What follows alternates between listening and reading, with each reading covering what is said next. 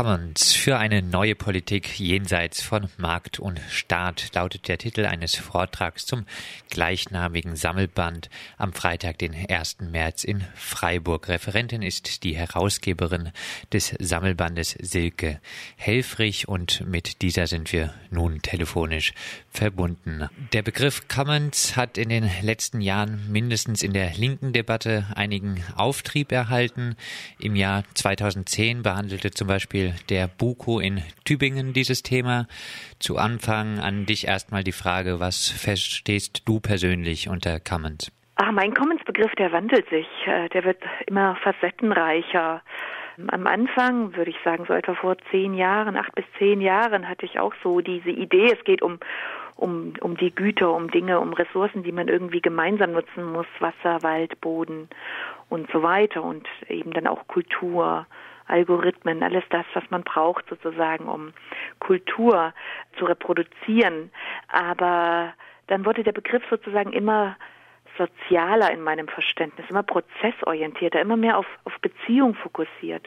Commons sind also für mich komplexe soziale Prozesse, wo Menschen Dinge miteinander so nutzen, dass alle einen fairen Anteil daran haben und wo sie sie auch miteinander gemeinsam reproduzieren oder pflegen, sodass das mit dem fairen Anteil auch morgen noch vorhält. Dieses Prozesshafte oder auch Allgemeingüter schaffen, das findet ja jetzt oftmals im Rahmen staatlicher Strukturen mhm. statt. Oft wird sich auch staatlichen Rechtsformen bedient. Der Untertitel der Veranstaltung heißt jetzt oder auch der Titel des Buches für eine Politik jenseits von Markt und Staat. Bieten Commons deiner Meinung nach eine Perspektive jenseits des Staates? Ähm, ich finde, das sind jetzt zwei sehr unterschiedliche Fragen, die ich mal voneinander trennen möchte. Also das, das eine ist, die Frage nach der Form, ja, ob beispielsweise Commons einen institutionellen Rahmen haben, der vom Staat getragen, vom Staat sanktioniert, vom Staat gefördert wird und so weiter. Und ähm, die kann man sozusagen bedingt mit Ja beantworten. Was aber wichtig ist zu verstehen, ist, dass Commons sozusagen nicht eine spezifische Form haben, sondern sehr vielgesichtig, sehr vielgestaltig sind. Also man kann sehr unterschiedliche Eigentumsformen in den Commons haben und man kann sehr unterschiedliche Organisationsformen in den Commons haben. Was wichtig ist, ist, dass die Prinzipien von Commons oder wie wir sagen würden, die Prinzipien des Commoning, die Prinzipien des gemeinsamen Tuns ähm, in diesen Formen aufgehoben sind. Ich will mal ein, ein Beispiel sagen. In dem Buch gibt es ähm, ein schönes Beispiel aus Brasilien über das Ressourcenmanagement im Amazonas, ja, sehr große, unübersichtliche Regionen, wo sehr viele Ressourcensysteme und auch Wissenssysteme ineinander greifen.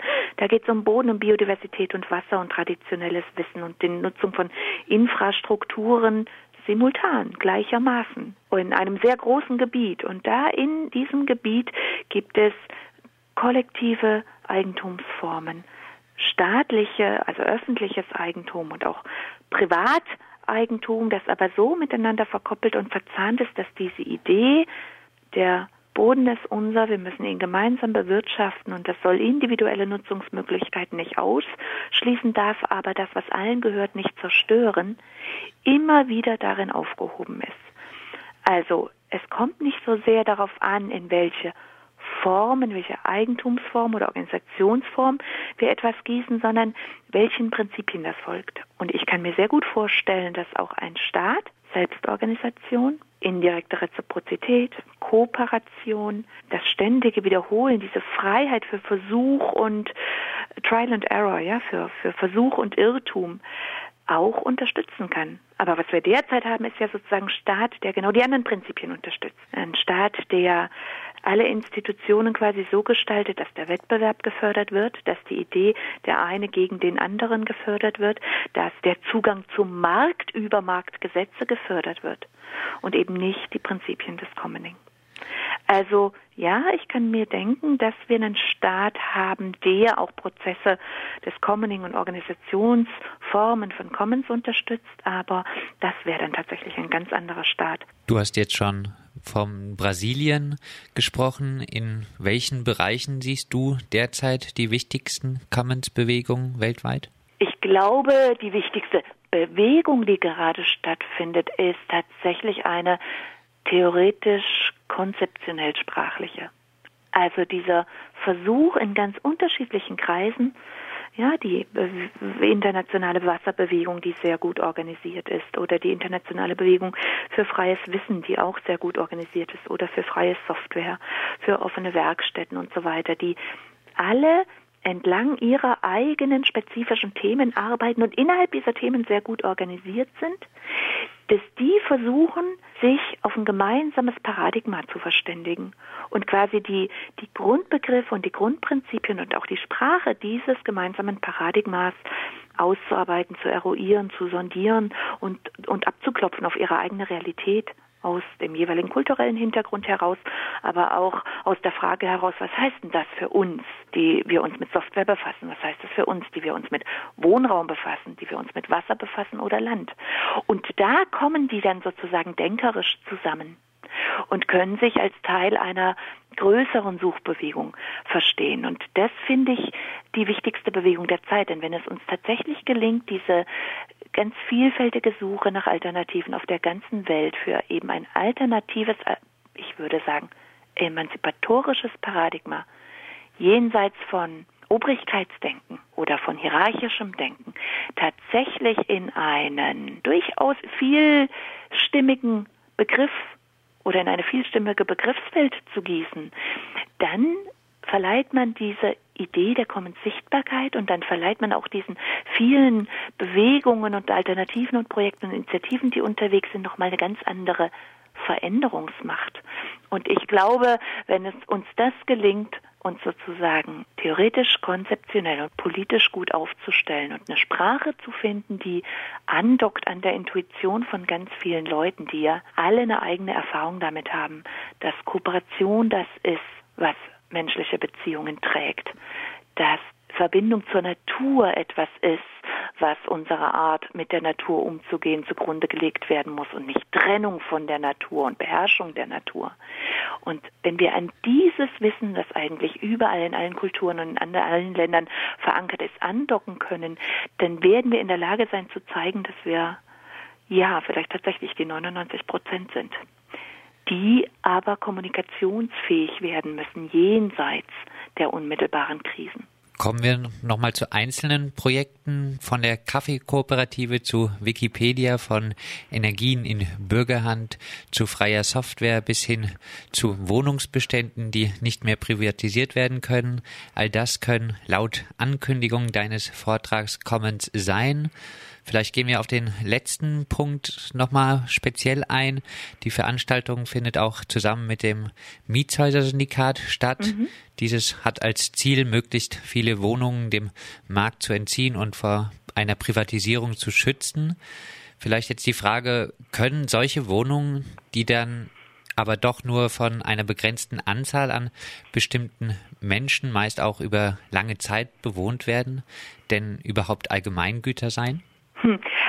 Allgemeingüter heißt ja nicht, dass alles immer für alle gleichermaßen zugänglich ist, sondern dass es den grundsätzlichen Anspruch an Fairness in der, in der Nutzung von Ressourcen gibt, die niemandem alleine gehören sollten.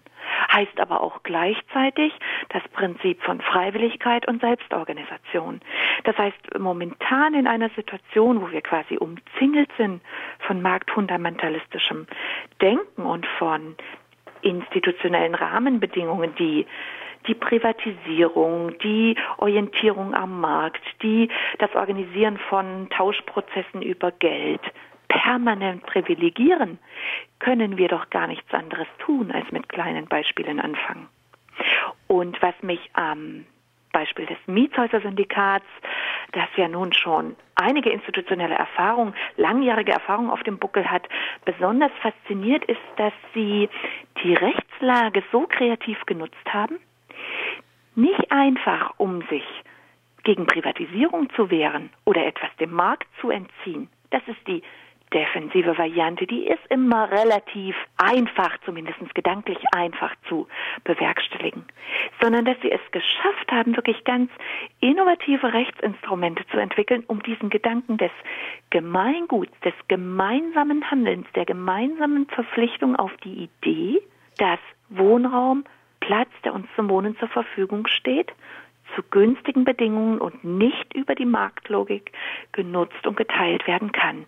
Und dass dieser Gedanke heute geschützt wird und auch morgen noch geschützt wird. Und das haben die tatsächlich in eine ganz clevere Rechtsform einer GmbH, man höre und staune, einer GmbH gegossen, in der es dann nur zwei Gesellschafter gibt den jeweiligen Hausverein, der sich weitgehend selbst organisiert, und das Syndikat, das quasi als treuhänderische Funktion ein Vetorecht bei wirklich entscheidenden Fragen, wenn es um diesen Gedanken des Gemeingutes geht, hat.